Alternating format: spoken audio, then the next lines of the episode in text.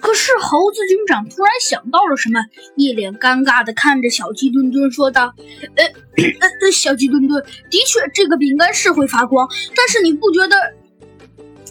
但小鸡墩墩，你不觉得这个有一点点像像呃像荧荧光粉吗？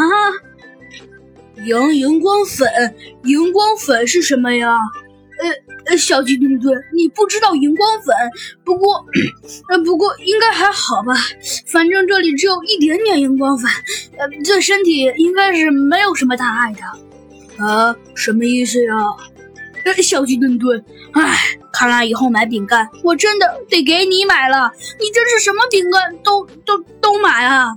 可是啊，猴子警长，你可不能这么说呀！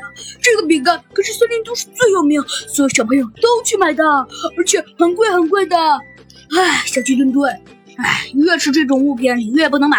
以后有事儿你还是让我给你买那种那种呃好饼干吧。呃，那可是你既然说猴猴子警长，你说饼干对人体有害。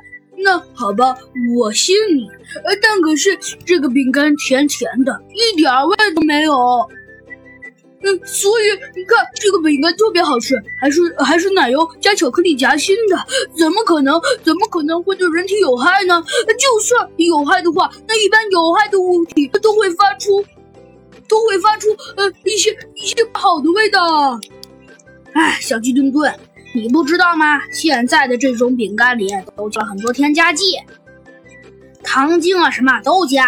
这种饼干也一样。我建议你以后还是吃一点那种用小麦、大麦磨的那种饼干吧。啊，那种饼干啊，不要不要不要！小鸡墩墩立刻说道：“那种饼干太难吃，太难吃了。我我我我以前吃过，你不还给我买过吗？硬邦邦的，一点味都没有，只有老太太才会吃那玩意儿。”嗯。好吧，小鸡墩墩，呃，等着我们回到我的警察局，我再跟你说。不过现在，呃，现在还是先往前走吧。呃呃呃，好吧，小鸡墩墩说道。可是啊，猴子警长和小鸡墩墩发现。